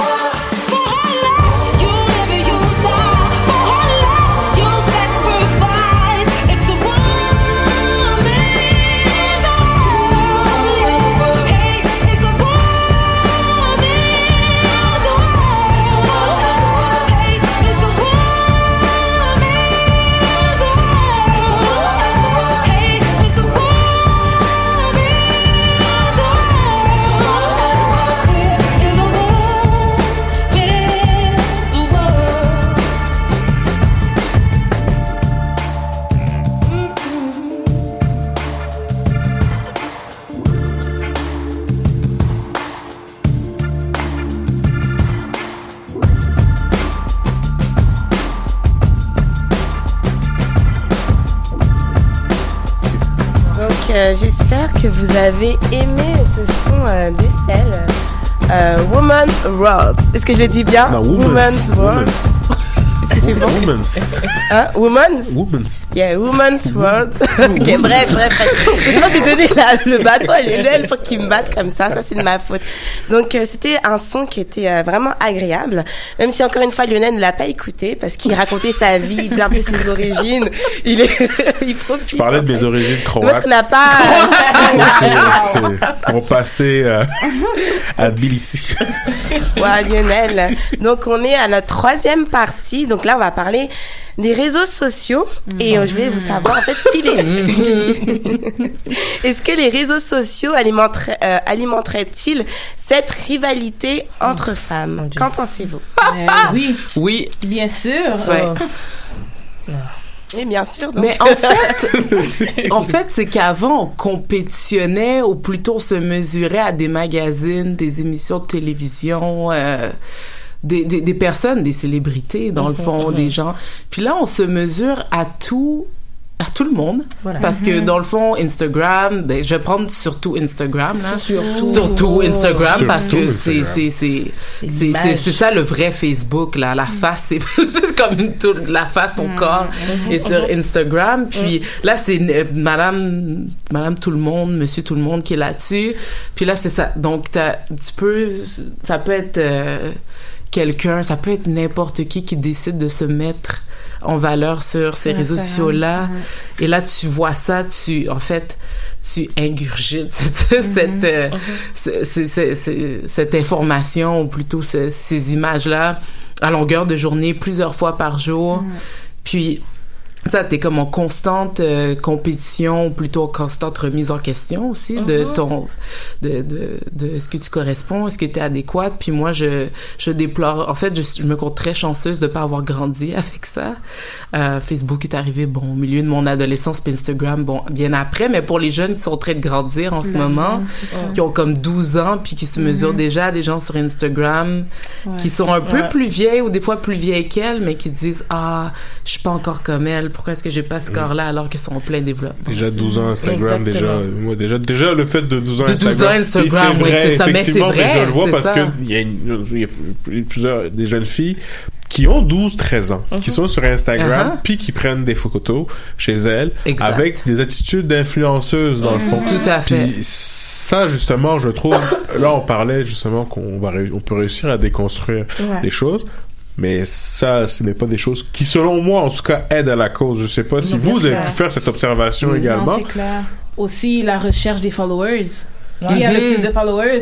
Je veux plus de followers. Telle personne a autant de followers. Si je mets des photos qui sont semblables à ces photos, je vais avoir plus de followers. C'est aussi le truc des followers aussi qui, qui, qui aide La pas recherche non plus. La d'attention. recherche d'attention. Je veux plus de followers, je veux plus de likes. Euh, prête à tout pour avoir plus de followers, plus de likes pour être comme les influenceuses de Instagram et tout ça. Non, tout à fait. C'est ça, définitivement, les réseaux sociaux ont ce côté euh, fictif, ce Mhm. côté euh, superficiel là, qui, euh, qui vient renforcer effectivement cette, euh, cette insécurité, cette rivalité-là. On parle de filtres, par exemple. Mhm. Je peux me réveiller tout de suite demain, filtre, je suis, je pimpe. Joli Like, You woke up like this. Ouais. I woke up like this. Et c'est ça. Et donc, quand tu grandis dans ça, moi, c'est ça qui me fait le plus mal, effectivement. Ces petites qui n'ont même pas le temps d'être insouciantes. Elles n'ont plus le temps d'être insouciantes ça. parce que directement, il y a Mm. cette pression de l'image là qui est là. Mais euh, je pense qu'il y a certaines personnes qui ont compris que, étant à l'ère des réseaux sociaux, c'est donc devenu une arme incontournable. Il y a des personnes qui, li- qui utilisent les réseaux sociaux pour déconstruire. Je vais juste prendre l'exemple de Willow Smith, qui elle, elle est Mm. très dans je garde mes poils, par exemple. Je garde ma pilosité, je ne touche pas ma pilosité. Elle fait du militantisme au niveau de la pilosité. Fait que tu vas voir ça, tu vas voir du militantisme au niveau du cheveu naturel. Mhm. Tu vas voir du militantisme au niveau de la, la, la peau foncée. Donc, je pense qu'il faut justement investir les réseaux sociaux à travers ça pour un peu déconstruire euh, Ouais. euh, ces standards, euh, cette image-là. Mais même à ça, on peut aussi constater quand même des... euh, des comment dire des dictats hein, même au sein de ces mouvements là juste par exemple le cheveu naturel il y a des pages qui se qui se lancent pour valoriser le cheveu naturel l'image du cheveu naturel mais au sein même de ce Mhm. mouvement là on va te dire que c'est le cheveu qui fait comme ça qui qui est boucle. plus beau qui donc c'est de voir comment est-ce que justement on ne retombe pas aussi Dans les mêmes. euh, ouais, dans un dans un même dictat à travers Ouais. un mouvement quoi On a comme l'impression que c'est chaque les, les personnes entre l'homme l'humain aime la division et ouais non je- malheureusement lorsqu'on s'en va vers quelque chose qui et de bonne foi, Qui rassemble. ouver- qui, est- Mhm. qui rassemble, qui est une ouverture vers une autre type, à ce moment-là, on revoit encore de la division. Ouais, Puis ouais, ouais. ça me fait penser justement, est-ce que euh, le fait que la démocratisation, tout ça, on a comme tombé dans une espèce de tribunal populaire maintenant Mm. sur les réseaux sociaux, Instagram, puis t'as la fameuse section des commentaires. Mhm. On parlait de la rivalité, les commentaires là maintenant Oh, qui, est-ce que Ouais, moi je peux passer des heures à regarder Alors. les commentaires. Je trouve tout se passe dans les commentaires. Je trouve les commentaires. Parce qu'il y a comme maintenant, à- on parlait justement, peut-être à, Julie en disait quand elle était en France, les regards. Mm. C'était les regards, admettons, où on pouvait, on pouvait plus ou moins suggérer ou penser peut-être que cette personne-là me regarde mal. Mais on n'est pas sûr, il n'y a Mhm. rien d'officiel. Ouais. Aujourd'hui, avec la section des commentaires, Mm. on le sait, là, à quel- à- de- de- qu'est-ce que pense la personne justement quand Et on elle, sait même pas elle qui est le la dit. personne. On sait même pas qui est la personne souvent, justement. hein. Est-ce que donc vous voyez Ouais. comme peut-être un renouveau à ce moment-là des, des rivalités, peut-être même une, une expansion des rivalités? Une expansion, je ne sais pas. Je crois qu'effectivement, comme tu dis, le fait que on ne sait souvent pas qui c'est, ça donne une liberté aux gens qui, des fois, le pensent dans leur tête, dans la vraie vie, d'aller Mhm, sur les mhm. réseaux sociaux et de lâcher leur fou. Mhm. Donc, je sais pas si c'est... Je pense que ça, ça donne justement une plateforme euh, tout, tout indiqué pour Mhm. dire tout ce qu'on pense, puis euh, s'en sortir sans trop de conséquences, là. C'est un petit peu euh, le jeu de dire, ben écoute, si tu voulais pas que je te mette ce, com- ce commentaire négatif, t'aurais pas dû mettre ta photo. C'est comme, OK. c'est mais ça euh, je, je, je demande pas... Oui, mais la personne a quand même le droit au respect. Parce que dans Bien la vraie sûr. vie, la personne se présente devant toi, tu lui dis pas, ben t'aurais pas dû présenter ta face devant ça. moi. Euh, puis je non mais je, je dis un content négatif. Comme- je veux Non, dire, il y a comme une une gêne, une espèce de de code social qui vient s'installer alors que devant l'écran ou devant notre téléphone Mm. ah, ça devient euh, bon liberté. écoute euh, liberté de- en, en quelques tapes sur mon écran puis un clic euh, Mhm. je peux je peux venir te dire ce que je pense de toi là. Mm. Est-ce que ça fait pas partie justement du jeu de pouvoir, mais de- du jeu dans le fond, de dire aussi ben, que la personne, quand elle met sa photo, elle recherche des likes, elle Oui, recherche des commentaires positifs. mais à ce moment-là, la société fait que euh, t'as pas juste des commentaires positifs sur ce que tu fais, sur ce que tu mhm. produis. Mhm. En fait, avec Instagram, c'est ça. Dès que tu décides de t'afficher, de te mettre sur les réseaux sociaux, tu, mets- tu mets ta page publique, tu dois être prêt à prendre les bons commentaires et les mauvais commentaires. Des fois, je vois des pages euh, des influenceuses et tout ça que dès qu'elles ont des mauvais commentaires, elles vont supprimer les commentaires et tout ça. Mais moi, je dis non. Si t'es là, t'es public, t'es influenceuse, tu dois être prêt à prendre le, les bons commentaires et les mauvais commentaires. Si t'es pas prête à prendre les mauvais commentaires, mets ta page privée, quitte Instagram ou quoi que ce soit, mais il faut être prêt en se mettant sur... Tumblr. C'est Ouais, ça. j'adore Alors, en se mettant là, tu dois être prêt et savoir. Tu sais dans quoi tu t'embarques. Tu dois savoir que. Regarde. Je, je suis d'accord que les gens savent dans quoi ils s'embarquent, mais je crois que quand même les, les, les gens ont droit à un minimum De respect, c'est sûr. Ouais, que, non, minimum de respect, euh, c'est sûr. Je, je, je me dis, dans la vraie vie, tu irais pas. Puis, irais pas, ouais. Je veux dire, pourquoi est-ce que tu t'es senti ici? Puis je suis d'accord qu'il y a une dynamique de la personne recherche de l'attention. Mhm. Elle se met là pour une raison. Il va y avoir des commentaires négatifs. Mais moi, je dis toujours que si tu as un commentaire à faire, il faudrait qu'il soit constructif, du moins, là. Je veux dire, c'est, pour moi, ça, ça, ça, ça, ça va de soi. Encore, après, bon, la personne, elle sait effectivement dans quoi elle s'embarque. Sait qu'il va toujours avoir des trolls, il va toujours avoir des personnes qui vont être super négatives. Après, est-ce que la personne est capable de faire le travail, de se détacher de ce type de commentaires-là? Mm. Mais quand on parle de très jeunes filles, là, je sais pas à quel point, ou des jeunes filles qui sont en construction d'elles-mêmes, ou même pas des jeunes filles, mais juste des femmes qui sont insécures, qui sont encore en construction de leur identité, de leur estime? Est-ce que, euh, après ça, elles sont vraiment capables de se détacher? Non, je crois dans pas. ce cas-là, je dirais. Fais-toi une petite page privée avec juste tes amis Mm. et ta famille. Moi, je parle plus les gens qui veulent devenir influenceuses, qui veulent mettre des photos, Mm, avoir plus de followers, plus de likes. Dans ce cas-là, dois être prêt à tout prendre. Si tu veux juste, je sais pas, tu te recherches, tu veux juste avoir une petite page Instagram, euh, amis, famille, là. Mais tu- comme tu as dit, on veut toujours des likes. Ou on veut toujours des likes, on veut toujours des followers. C'est ça l'affaire. Si tu veux des likes, tu veux des followers, mais il faut que tu sois ouverte Mm. à tout prendre. Non, c'est bon et mauvais. Ouais. Mais c'est ça, mais je pense qu'en en tant que personnage public, il y aura le, le, le positif, il y aura le négatif qu'il faut Mhm. prendre, mais euh, il y a, ce n'est pas obligé de tolérer le, le manque de respect. Mhm. À ce moment, Exact. heureusement, il y a des options. Supprimer, bloquer. Ça, ça existe. Mm. Voilà. Donc, surtout. je veux dire, c'est pas obligé de le prendre. Parce que je ça, suis une influenceuse. Le manque de respect. Et je crois que chacun a ses limites. Mhm. Et à ce moment, c'est de connaître ses limites et de gérer sa page en fonction de ses limites. Exactement. Mais ce qui est sûr, c'est que définitivement, est-ce qu'il y a une explosion? Je pense que la démocratisation et la libéralisation de la parole en ce qui concerne justement la rivalité, ce qu'on pense dans les dans les commentaires, ça donne une explosion justement des, des- de, de cette euh, rivalité qu'on peut voir là sur les réseaux sociaux. Fait que ça reste Mm. superficiel, mais même si euh, tu ne connais pas la personne, il se trouve que les réseaux sociaux ont une importance aujourd'hui, qu'il y a plusieurs personnes qui sont affectées grandement Mhm. par, par, par ces commentaires-là. Tout à fait. Donc euh, oui, ça crée une explosion, mais une explosion assez qui reste virtuelle dans les dans nos vies de tous les jours, face to face. Je pense pas qu'il est nécessairement une explosion de la rivalité, mais virtuellement parlant, et c'est le nouveau monde parallèle de toutes les façons.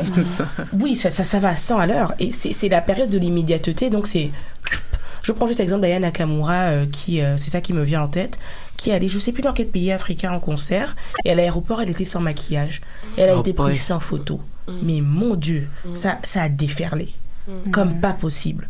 Et sa peau, et ses doigts, et ses cheveux, et ses... Seigneur. Et dans tous les sens. Dans tous les sens. Ça, ça a toujours été le cas. Je me souviens de la rappeuse euh, Jams, Oui. euh, Mm. qui justement, c'était euh, après, c'est, elle était en vraiment en succès énorme là, Mhm. en 2007, je pense quelque chose comme ça. Puis elle était prise en photo justement à la plage, fait que Mhm. vous voyez euh, sa cellulite, euh, sa peau, etc. Puis elle a fait tout ça en fait, ils ont fait en sorte qu'elle a fait une dépression. Ben voilà. Oui, Juste après les ça. commentaires. Puis justement, maintenant, on, on- les dépressions, on voit beaucoup, on parle de cyber intimidation. Ça Tout à rentre fait, là-dedans, bien la cyber intimidation, etc. c'est des choses que euh, peut-être que moi, dans en fait, ma génération, j'ai pas grandi avec ça, fait que Mhm. je, que je je le vois pas, mais que la génération, euh, euh, les 2000, là, mettons, ont grandi là-dedans, puis qu'on voit maintenant des, de plus en plus de dépression, d'anxiété fait par les gens. Il y a quand même quelque chose qui se passe au niveau des réseaux sociaux qui peuvent euh, aussi nuire un peu euh, psychologiquement soit au développement au développement des, personnes Bien sûr. mais j'ai bien aimé ton point sur le fait euh, de, tester Will Smith dans le fond euh, pour euh, le fait de le de- elle, fait elle manifeste pour la pilosité de laisser la pilosité dans le fond puis fait. justement la diversité des corps maintenant grâce quand même aux réseaux sociaux qu'on peut Mhm, aller vraiment vrai. Mhm. il y a eu euh, je sais plus comment Ashley Graham je pense je sais une mannequin pour pour, pour euh, Ah ronde. oui, je sais qui tu parles. Oui, oui, J'ai oublié oui, son oui, nom, oui, euh, oui. qui a permis également, qui a eu son, justement son expansion grâce à Instagram. Ouais. Puis justement la diversité des corps, des pratiques, les gens qui laissent leur poil de, de bras, Mhm. puis euh, etc. Parce que ça peut aider également peut-être? Le fait au Bien moins qu'il y ait la diversité aujourd'hui, Oui. qu'il n'y ait plus justement qu'on se base plus uniquement sur les les journaux euh, spécialisés Les médias euh, principaux, qui là, pour- médias ouais. presse qui, qui vont juste se baser sur ce qui va être le plus ven- le plus vendable etc à ce moment-là peut-être que vu qu'on a démocratisé dans le fond que tout le monde a accès tout le monde peut mettre ce qu'il veut ou presque euh, sur Instagram peut-être que ça aide à ce moment-là Mais bien sûr, à ça, ça, ça, sont- ça, c'est bon et c'est mauvais côté. Ça aide et ça aide plus vite parce que les médias mainstream sont aussi conditionnés hein, Exactement, par une politique ouais. et des standards aussi qui, qui Mm. leur convient parfaitement. Mais effectivement, avec les réseaux sociaux, euh, euh, tu as cette euh, représentativité là qui se fait beaucoup plus dans l'immédiateté, qui aide aussi. Mais il y a le côté pervers euh, qu'on mentionnait euh, Mhm. aussi. Donc, c'est dans la sensibilisation, l'éducation, la gestion qui est faite aussi à travers ça. qui peut aider aussi à amener une solidarité peut-être des mouvements de solidarité à ce moment-là qui peuvent peut-être briser les fois le, le, le le- le- le- la rivalité euh, qu'on a entre certains Mhm. la, la rivalité on la voit pas en tant que telle j'ai l'impression en, en tout cas Julie tu, tu me diras si je me trompe au niveau des influenceuses euh, on a je, je connais pas après ce milieu là mais est-ce Mhm. qu'il y a une rivalité vous sentez au niveau des personnes connues peut-être Entre entre les influenceuses? Ouais mais j'ai pas l'impression Ah bah oui, Oui, oui, oui. ah ok bon Ben bah, oui. c'est- Ah, ben, Même les comédiens, il y avait, la- il y avait Ruby et. Euh, Ah, mais tiens, tu vois, oui, voilà. Eh ben, voilà. Ouais, il y avait Ruby, c'était quand j'ai oublié que j'ai oublié. Non, c'est vraiment là, il y a une rivalité qui est là entre les influenceuses, comédiennes sur les réseaux sociaux et tout. Il y a quand même une rivalité qui est là. Ah, oui. ben là, Bah, ça me fait va loin, penser, On euh, va aller, je sais pas si, euh, si toutes les personnes ici, si vous connaissez toutes, Biscuit de mer, ça te dit? Oh, ben oui, la Camerounaise. Euh, Nathalie Koa. Nathalie Alors Koa, Nathalie ouais. Koa, c'est deux, cam- deux influenceuses Ok. camerounaises Mhm. qui, bah, qui ont basé leur influence sur ce qu'on appelle le piment. Donc bref, des choses pas très très très. Le piment, c'est du genre des femmes qui sortent avec des mecs pour de l'argent. et C'est comme ça qu'elles s'enrichissent. Bon, elles se clashent de façon permanente. Ouais, Pourtant les deux, ce sont des pimentières. Tu vois Constamment. c'est le terme. Voilà. Donc c'est mais le clash et non seulement les deux se clashent, mais tu as aussi le camp des fans de ces deux-là. Oui. Ouais. Ah oui, oui, non, ça C'est ça, à ce moment-là, c'est ça qui me fait penser que ben, ça aide pas là, à ce moment-là, parce que s'il y a des influenceuses, il y a des gens qui les apprécient, donc qui à les fait, suivent, oui. donc à ce moment-là, on l'a vu là, il y en a qui, y a, soit qu'il y a une rivalité, on le voit déjà avec des, des Beyoncé et Rihanna, Mhm, puis qu'il y a mhm. des gens qui se clashent sur les réseaux sociaux pour prendre la défense, même la défense de personnes ça. qui ne se clashent même pas. C'est ça. C'est- c'est c'est ça que des fois que je me dis pourquoi les gens se créent ces rivalités là. On a l'impression que c'est assez particulier. En tout cas, je, je Ouais. dis ça. Je sais pas si Julie, toi, t'avais euh, t'avais quelque chose à dire là-dessus? Ah non, mais je suis tout à fait d'accord avec vous. Ah, je vous bon. écoute attentivement, Lionel. non, euh, j'ai pas que de choses à rajouter. Euh, Je trouve ça vraiment pertinent ce que ce que tu as dit, Émilie. Puis euh, Lionel, c'est vrai qu'on le voit. Je sais pas d'où tu sors, mais euh, c'est vraiment connu. Moi, les toi, seules tu- choses que je suis sur Instagram, c'est des trucs de basket. Ou des, Boubacaris. Des, gens qui font des, dire aussi, des gens qui font des C'est aussi dessins. à nous de choisir ce qu'on C'est choisit. Instagram. Moi, je- suis des commis, Moi, j'ai- eu un jour, j'ai eu la rage, j'ai unfollow les Nicki Minaj, les Kardashian, j'ai tout unfollow, j'ai dit non, ça suffit là de ces images-là tous les jours et tout ça qui me mettent des idées en tête, des crit- non, ça peut t'amener la dépression, t'es pas à l'aise avec toi-même, tu penses que non, mon corps est comme ça, il devrait être comme ça, il faut juste choisir qu'est-ce qu'on suit et qu'est-ce qu'on ne suit pas sur les réseaux sociaux, surtout sur Instagram. Bah, ça, je suis vraiment- vraiment d'accord avec toi pour ce sujet parce que moi aussi à un moment j'ai fait un, on va vers un nettoyage. Ouais, moi j'ai fait un Mais nettoyage. moi surtout j'ai les trucs de- moi je- je- c'était surtout les trucs de, de fitness en fait. J'en avais trop de personnes. Ouais, moi aussi. Ouais, ouais, ouais. Au début, je disais, ouais, ça va me motiver. c'est déprimant. Au début, je disais, ça va me motiver. J'ai soulevé plein de pages de fitness et tout, mais à la fin, je me suis dit, regarde, ma chère, t'aimes pas aller au gym, laisse tomber. tu vois, alors. Même quand je- t'aimes ouais. aller au gym.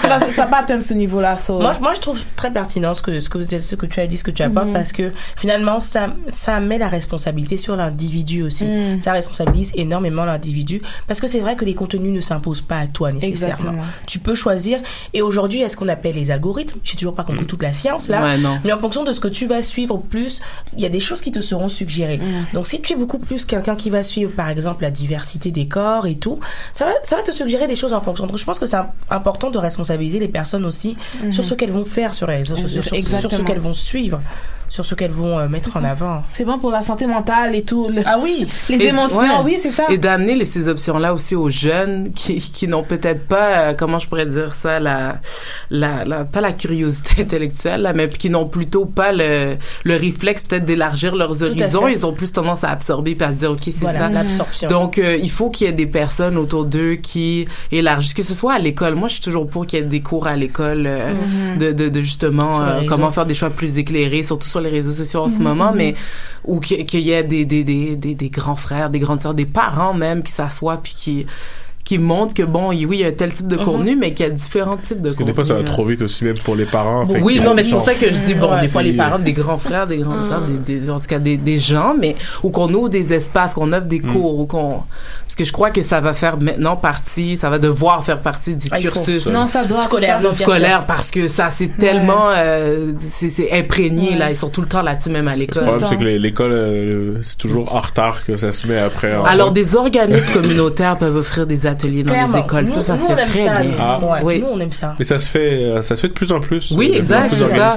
J'en connais via déjà, pour oui. divers projets Exactement. qui s'appliquent déjà dans les certaines écoles. Tout à fait. Non, c'est très Julie, vrai. je pense qu'on arrive au terme de notre émission. Oui, une émission qui a été très intéressante. Donc, merci aux intervenantes. Donc, Ouais, je- merci Sarah, Sarah Wina, qui est à- t'es venue pour la quatrième fois, troisième fois peut-être. Troisième fois, Troisième oui. fois. merci Émilie, merci, Merci. Farah. Donc, pour terminer, je vous laisse en fait euh, quelques secondes pour présenter vos activités, si vous avez de la, de la promotion à faire. Comme, bon, je sais qu'on a déjà parlé de Miss Afrique, donc, euh, Émilie, je t'enlève, euh, je t'enlève 30 secondes. Mais bon, par, bon, on peut commencer par toi, Farah. Euh, tes activités, je sais que tu es dans le, le domaine de la beauté. Oui, domaine de la beauté. Au fait, je fais de la coiffure, euh, maquillage. Tout dernièrement, j'ai, euh, je fais aussi des cils. Alors, euh, c'est ça. Je suis sur Instagram au nom de Faramac, Facebook au nom de Faramac. Et puis aussi, euh, pendant qu'on est là, on parle de rivalité et tout. euh, J'en avais parlé un peu avec toi, Julie. euh, une plateforme qu'on est en train de lancer pour euh, qui va s'appeler My Business Sister. Ça va vraiment être pour les femmes, pour qu'elles puissent euh, se connaître entre elles. Et puis une Mm. plateforme qui va montrer euh, les différentes choses que chaque femme fait et tout ça pour qu'on puisse faire des trucs ensemble, justement des mouvements ensemble, des trucs ensemble pour qu'on puisse aider la femme à avancer, la femme à atteindre son épanouissement personnel. Très Alors euh, bientôt euh, vous aurez plus de de de- d'informations par rapport à ça. Nice. Ouais. Ben merci, tu, tu m'en donneras, je vais te follow. Oui, oui, exact, On, oui, va c'est se ça. follow. On se follow. Oh, c'est ça. Mais euh, oui, encore merci, c'était super intéressant. Merci aussi. euh, voilà, aux filles. Donc, c'est ça. Mais alors, quelle promo je peux faire? Moi, je suis dans la fin de ma session en ce moment, dans la fin de ma maîtrise, mon Dieu. Et pour fêter tout ça, le samedi 3 mai, Julie, tu dois être là. hein. On fait une grosse soirée au Pandore, rooftop, Mm. Ah 5 non, étage. attends, désolée. Oui, c'est vrai. Ah, Seigneur, je vais te tirer. Ah non, je vais te tirer. Ah, les Donc, c'est- hauteurs. C'est juste là sur Sainte-Catherine. C'est une grosse soirée, Spring Sensation. Donc, euh, amenez vos tenues imprimées de fleurs et tout. Vous pouvez venir en bikini Oh, nice. aussi si vous voulez. Mais c'est en fait c'est une grosse soirée qu'on fait avec le comité Miss Afrique Montréal. Oh, justement. nice, ok, d'accord. Sinon, à part ça, ben moi, ce que je pourrais dire à la fin, c'est que tout, et je vais reprendre ce que Farah a dit, tout est dans l'estime de soi, tout est dans la façon dont on se représente. Et j'étais tombée sur une photo sur Instagram qui m'a énormément boosté. C'est une fille qui a fait deux photos. La première, elle était comme ça. Et genre, les plis de son ventre sortaient un peu. Mm. La deuxième, elle était comme ça. Et donc, on voyait la courbe. Et elle disait, tout dépend de la façon dont on se représente. Tout à fait. Donc, euh, je pense que c'est important. Sarah, Sarah, oui. Oui, donc pour moi, en dehors de mes de mon travail régulier, euh, récemment, mon ami et moi, on a parti un blog qui s'appelle Smart Dialogue, donc S M A R T dialogue comme en français .ca. Euh, mais c'est en anglais, mais en fait, euh, ce qu'on essaie de faire, on essaie d'ouvrir, euh, de parler de nos expériences personnelles et d'ouvrir les discussions sur différents sujets comme la santé mentale, euh, des des choix de vie, en fait, pour élargir justement euh, les horizons, surtout des jeunes adultes, jeunes professionnels, sur justement des fois euh, les, lignes qui nous sont indiquées comme étant qu'est-ce que la vie parfaite, qu'est-ce qu'on doit faire.